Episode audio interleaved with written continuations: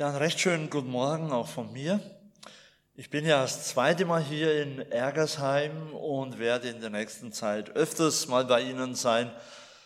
Leider kenne ich die meisten Namen noch nicht, aber ich freue mich, wenn wir uns im Laufe der Zeit kennenlernen. Kommen Sie einfach auf mich zu, wenn Sie Fragen zur Predigt haben oder wenn Sie sonst ein Gebet oder einen Dienst von mir gerne haben würden. Ja, wir wollen heute über einen Text der Bibel sprechen in der Predigt aus Markus Kapitel 10. Die Geschichte von dem sogenannten reichen Jüngling. Und als Jesus sich auf den Weg machte, da lief einer zu ihm. Er kniete sich vor ihm nieder und fragte ihn, Guter Meister, was soll ich tun, damit ich das ewige Leben habe? Da sprach Jesus zu ihm, warum nennst du mich gut? Niemand ist gut als Gott allein. Du kennst doch die Gebote, du sollst nicht töten, du sollst nicht Ehe brechen, du sollst nicht stehlen, du sollst nicht falsch Zeugnis reden, du sollst niemanden berauben und ehre Vater und Mutter. Er aber sprach zu Jesus, Meister, das habe ich alles gehalten von meiner Jugend auf. Und Jesus sah ihn an und liebte ihn und sprach zu ihm, eines aber fehlt dir, geh hin, verkaufe alles, was du hast, und gib's den Armen, so wirst du einen Schatz im Himmel haben, und komm und folge mir nach. Über das, was Jesus zu ihm sagte, wurde er unmutig. Und er ging traurig davon, denn er hatte viele Güter.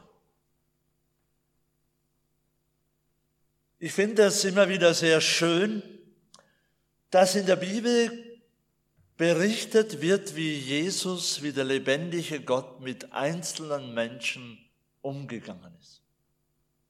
Gott fertigt uns Menschen also nicht in der Masse ab. Es gibt über sieben Milliarden Menschen auf der Erde. So viele waren es noch nie vorher. Und es wird deutlich, dass Gott jeden von uns kennt. Und ich hoffe nicht, dass jemand unter uns ist, der denkt, es kann vielleicht so sein, der denkt, mich hat er wahrscheinlich übersehen der großen Zahl der Menschen komme ich bei ihm vielleicht gar nicht vor. Haben zu mir schon manche, auch Christen, gesagt, meinst du denn wirklich, dass dieser Gott sich um mich kümmert? Und jemand hat mal zu seinem Seelsorger einen Brief geschrieben und geschrieben, ich bin ein Mensch, den Gott nicht besonders mag. Man kann sich im Leben schon mal so vorkommen. Liebt er mich nun wirklich? Jedenfalls dieser Mensch, wir wissen seinen Namen nicht. Es war ein Mensch, der kam zu Jesus. Er kam mit Leidenschaft zu Jesus. Nicht nur so im Vorbeigehen. Es heißt, er ging auf ihn zu und kniete sich vor ihm hin. Als wollte er sagen, ich lasse dich jetzt keinen Schritt weiter. Ich muss auf die Fragen meines Lebens eine Antwort haben. Das war die Frage, was muss ich tun, um das ewige Leben zu haben? Er hat doch gelebt. Er war doch mal geboren worden, wie wir alle. Und doch wusste er, es muss noch mehr sein. Leben muss eigentlich noch mehr sein als das, was ich von Kindesbeinen an bis heute lebe. Er kniet sich vor Jesus hin, was muss ich denn tun, um dieses Leben zu haben? Manchmal empfinde ich, dass wir Erwachsenen und wir Älteren uns bereits mit unserem Leben abgefunden haben. So ist es halt, so läuft es halt. Da wird sich auch nicht mehr groß viel ändern, nicht wahr? Und da bewundere ich immer die Teenager. Für Eltern ist das ja immer etwas Besonderes, Kinder im Teenageralter zu haben. Das macht das Leben nochmal ganz interessant. Kann nur gratulieren dazu. Aber bei Teenagern ist es immer das Schöne, dass sie quasi, ich stelle mir das manchmal so vor, an der Schwelle zum Leben stehen mit einer großen Erwartung. Dieses Leben, in das ich jetzt hineintrete, das, das bringt mir was ganz Besonderes. Ich darf uns fragen, ist mancher von uns als Teenager vielleicht auch so ins Leben hineingestartet? Mit dieser großen Erwartung. Ich denke da an Elia im Alten Testament, 1. Könige 19, da sagt Elia, ich habe einmal geeifert für den Herrn. Und jetzt ist nichts mehr da davon. Kennen wir das? Manchmal habe ich den Eindruck, wir schleppen als Erwachsene, wir sind in der Gefahr, so ein Klumpen an Resignation in unserem Herzen mit durchs Leben zu schleppen. Und dann lädt uns dieses Wort, dieser Text, diese Geschichte ein, wieder neu von Jesus das Leben zu erwarten. Und wissen Sie, was mich manchmal so ein bisschen umtreibt? Dass die meisten Menschen um uns herum überhaupt eine falsche Vorstellung haben von dem, was Christsein bedeutet. Wenn die doch wüssten, was das heißt, mit Jesus zu leben. Wenn wir das Neue Testament lesen, dann wird es uns deutlich, es ist ein neues Leben. Ein Leben mit einer ganz anderen Qualität. Das Leben mit Jesus. Die meisten Menschen denken, Christsein ist halt Gottesdienstbesuch, bisschen anständig sein, keine Umweltsünden und so weiter und so fort. Das ist Christsein. Ich hatte ja über elf Jahre in Stuttgart gearbeitet und in unseren jungen Erwachsenenkreis kamen viele Studenten. Und das war schön. Jugendkreis oder jungen Erwachsenenkreis von circa 50 Leuten. Es kamen immer mehr Studenten. Und wir haben Mittwochabend Gruppen gemacht, Bibelarbeit, wie das so halt üblich ist in unseren Kreisen. Und manche der jungen Menschen haben gesagt, das ist gut. Bibel lesen, Gottesdienst besuchen, beten für gewisse Anliegen. Das mache ich mit, ist doch eine tolle Sache. Aber als es dann länger ging, dann habe ich gemerkt, und mancher hat es auch zum Ausdruck gebracht, dass sie sich einen christlichen Lebensstil angewöhnt hatten. Aber das Leben, von dem hier die Rede ist, dieses neue Leben mit Jesus und durch Jesus, das haben sie noch nicht kennengelernt gehabt. Oder bei uns in Babenhausen, ist eine Kleinstadt in der Nähe von Darmstadt, Aschaffenburg. Da habe ich mal eine Mail erhalten von einem Gemeindeglied, der schon lange dabei war. Und der Inhalt dieser Mail war folgender, weißt du, Gerhard, ich bin gar kein Christ. Ich war auch nie ein Christ. Ich habe mich in der Gemeinde angepasst und alles mitgemacht. Aber dieses neue Leben kenne ich nicht. Langjähriges Gemeindeglied. Wir haben dann geredet, haben uns in der Eisdiele getroffen und haben gesagt, das, da müssen wir drüber reden. Christsein heißt neues Leben. Und darum ging es diesem Mann. Was muss ich tun, um dieses Leben zu haben? Das brauchen wir. Das ist eigentlich das, was wir brauchen. Von diesem Mann heißt es hier, er kann zu Jesus sagen, ich habe alles gehalten von Jugend auf. Kannst du das auch sagen? alles gehalten von Jugend auf. Hab alles mitgemacht, wie man das macht, wie es für einen frommen Menschen gehört. Gebote gehalten, keiner kann mir was nachsagen. Ärgersheim sind alle positiv angetan von mir. Ich habe alles gehalten von Jugend auf. Und dann sagt Jesus, es heißt, er schaut ihn an. Er sah ihn an und liebte ihn. Er sah ihn an und liebte ihn. Das heißt doch, wenn Jesus mich ansieht, dann durchschaut er mich. Jesus sieht mich an und kennt mich besser, als ich mich selber kenne. Mit meinen Motiven, mit meinem Elend, mit meiner Schuld und mit der frommen Schau, die man auch manchmal in christlichen Kreisen so abziehen kann. Vieles ist fromme Schau. Da möchte ich niemandem was unterstellen, aber denke an jenen Mann im Babenhausen. Ich war nie ein Christ. Habe immer so getan, habe eine Schau abgezogen. Jesus sieht mich und durchschaut mich. Im Psalm 139 heißt sogar, alle Tage meines Lebens waren geschrieben in dein Buch. Er kennt mich besser, als ich mich selber kenne.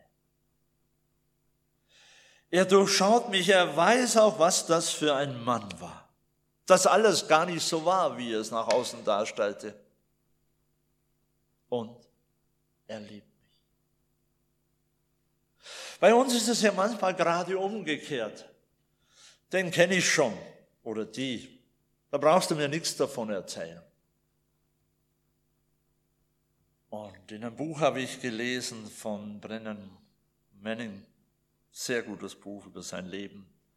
Da sagt er, ich kam an einen Punkt, wo ich dachte, jetzt wo die wissen, wie ich bin und wer ich bin, wird mich kein Mensch mehr mögen. Kennen wir das? Und da heißt es von Jesus, er durchschaut ihn und er liebt ihn. Das ist das Gewaltige am Christentum. Dass es eine Stelle im Universum gibt, da werde ich geliebt wie sonst nirgends auf der Welt. Wir haben ja schon Probleme, manchmal uns selber zu lieben. Kannst du dich selber noch ausstehen? Auch wenn es so ist. Am Kreuz, an dem Jesus gestorben ist, da ist der Punkt, wo ich geliebt werde so wie ich bin, wie dieser Mann. Er sah ihn an, er durchschaute ihn und er liebte ihn. Darum bedarf bei Jesus auch alles so tun, als ob aufhören. Aller fromme Krampf aufhören. Er sah ihn an und liebte ihn. Bei Jesus darf ich echt werden. Wenn sich hier in unserer Gesellschaft, in unserer Welt jemand bewirbt auf eine Stelle, braucht er die besten Referenzen, muss sich von seiner besten Seite zeigen. Das ist doch so, oder nicht? Sonst hat es sowieso keinen Wert. Aber wo soll ich denn hin mit den Schwachstellen, mit den dunklen Punkten in meinem Leben? Man sagt ja, wenn ein Deutscher in die Kirche oder aufs Amt geht, dann verändert sich sein Gesichtsausdruck.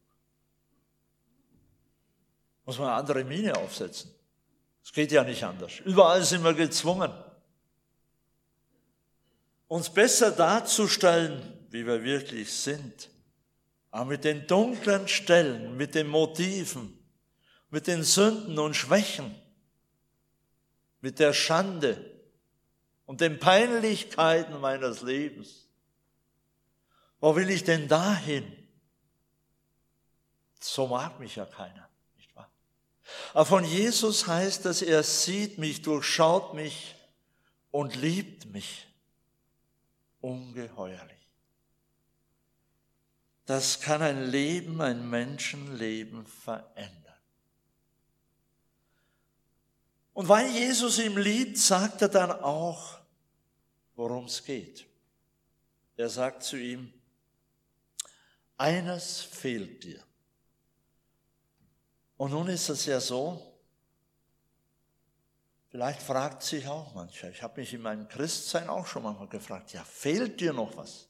Habe ich den Trick, die Methode noch nicht heraus, wie Christsein wirklich geht? Eins fehlt dir, dir fehlt noch was.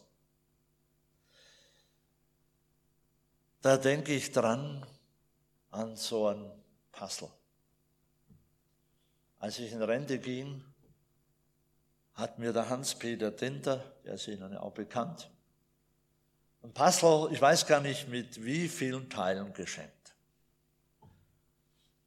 Und er hat nicht gewusst, dass ich ein bisschen ein ungeduldiger Mensch bin. Als ich zur Aushilfe in Stuttgart war, hat eine Frau mir das Puzzle abgenommen und hat gesagt, ich habe Zeit, ich mache das für dich.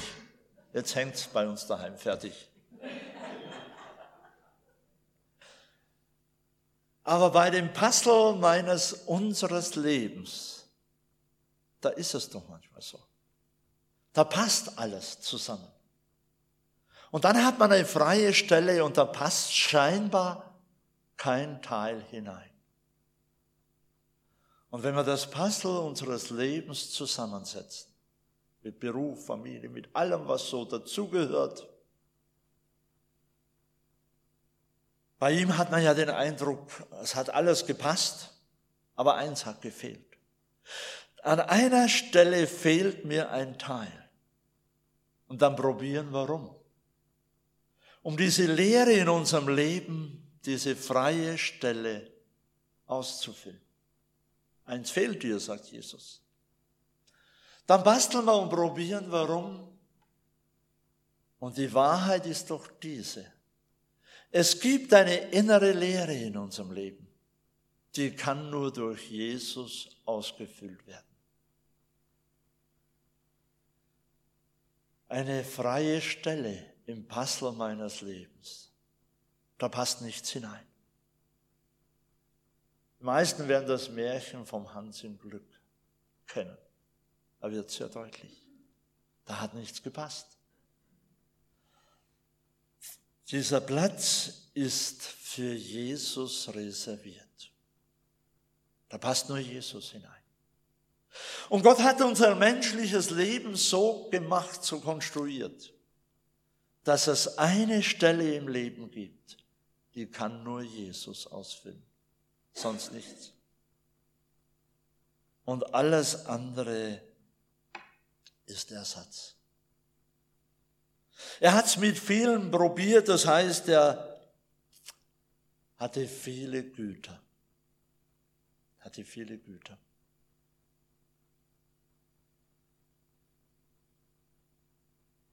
Und Jesus sagt ihm, das, was dir fehlt, ist diese Liebesverbindung zu mir. Das ist es. Er hat ihn ja geliebt von seiner Seite her.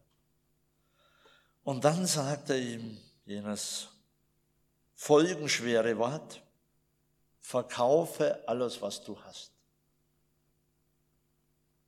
Dann wirst du einen Schatz im Himmel haben. Dann hast du's. Jetzt haben mich immer wieder schon Christen gefragt, ja, muss man denn alles verkaufen? Nein, das heißt gar nicht. Manchmal ist es leichter, alles zu verkaufen, als die Dinge, die Gott uns anvertraut, in der Verantwortung vor ihm zu verwalten.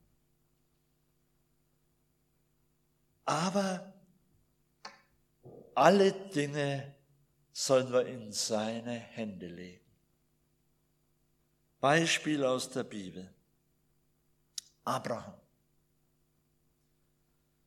Zudem sagt Gott, nimm Isaak, deinen Sohn, deinen einzigen, den du lieb hast. Nachdem er so lange auf ihn gewartet hatte, wusste er wahrscheinlich, war klar, das war jetzt sein Ein und alles. Und gib ihn ab an Gott. Der König Saul, 1. Samuel 15. der sagt zum Propheten Samuel, ich habe alles gehalten, was Gott von mir will. Nur die besten Schafe und Rinder und den König. Da geht es um alle Dinge in unserem Leben, die wir Gott in die Hände geben. Die schönen Dinge, die wertvollen Dinge, an denen unser Herz hängt. Der Reichtum wie hier in diesem Bericht. Aber auch die schwierigen Dinge, die Sorgen, die Probleme, die Schuld, unser Versagen. Er ist für alles da. Er liebt mich. Bei ihm darf ich echt sein. Und ich darf ihm alles in die Hände geben. Zum Schluss, ein junger Mann mit gerade 18 Jahren macht den Führerschein und er bekommt ein Auto geschenkt. Ein junger 18-Jähriger mit einem Auto und mit einem Führerschein ist schon etwas ganz Besonderes. Das begeistert, da schlägt der Puls schneller, nicht wahr? Und dann hat er sich gefreut. Nur dann erreicht ihm die Nachricht, ein Missionar, er hat einen Unfall, der bräuchte dringend ein Auto. Und dann hat er mir erzählt, ich habe die ganze Nacht mit Gott gerungen. Ich wollte doch mein Auto nicht abgeben. Aber der braucht es doch viel dringender. Und dann sagt er, als es morgen wurde, habe ich gesagt, ja Herr, er soll dieses Auto haben. Sagt er, und dann konnte ich einschlafen. Dann wurde ich ruhig drüber. Und am nächsten Tag, als er angerufen hat, sagte der Missionar, ich brauche dein Auto gar nicht. Aber so macht es Gott oft, dass wir ihm die schönsten, die wertvollsten Dinge in die Hände geben. Darum ging es hier. Lass alles los. Leg alles Gott in die Hände. Wir hatten in Babenhausen vor Jahren schon mal ein Seelsorgeseminar veranstaltet. Habe ich davon letztes Mal schon erzählt? Nee. Und wir waren alle gespannt, was wir jetzt für neue Konzepte erfahren und erleben. Und gleich zu Beginn sagte der Referent, ich will euch zuerst mal eine Frage stellen. Seid ihr bereit, euer ganzes Leben mit allem drum und dran Gott in die Hände zu geben? Und das hat uns dann alle umgetrieben. Es ging uns zu Herzen. Wir mussten umdenken. Und er sagte, darum geht's letztlich. Und darum ging es hier auch bei diesem jungen Mann. Jesus wollte ihn frei machen für dieses neue Leben. Da soll man ja ein Junge im Garten gespielt haben und er schreit furchtbar. Der Vater, der Papa geht hinaus, um zu sehen, was da los ist. Und dann sieht er, er kriegt seine Hand nicht mehr aus dem Maschendrahtzaun. Und schreit umso mehr. Dann geht er hin und dann merkt er ja, er hat ein Geldstück in der Hand. Und das will er nicht loslassen. Und dann sagt der Vater zu ihm, lass los. Dann ist die Faust geöffnet, dann kriegst du deine Hand aus dem Maschendrahtzaun. Und dann bist du wieder frei. Und manchmal ist es so, dass wir Christen auch sehr viel lamentieren, wie schwierig doch alles ist. Aber loslassen macht uns frei. Auch die Sorgen loslassen. Ich möchte schließen mit einem Lied, was fast keiner kennt, aber was sich bei mir sehr eingeprägt hat. Liedvers. Ich habe es aus der Hand gegeben und ganz in Gottes Hand gelegt. Was Tag und Nacht in meinem Leben mein ruheloses Herz bewegt. Nun falten sich die leeren Hände und werden zum Gebet befreit. Ein neuer Anfang ist das Ende.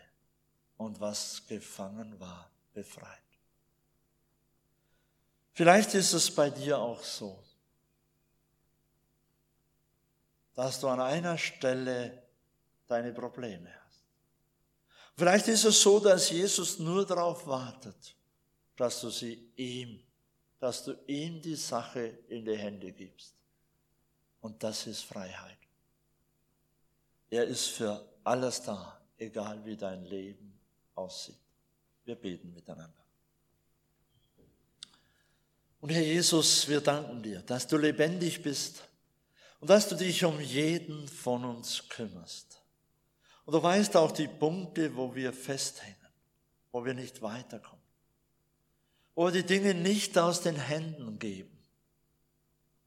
Das kannst du jetzt in der Stille ein jeden von uns zeigen.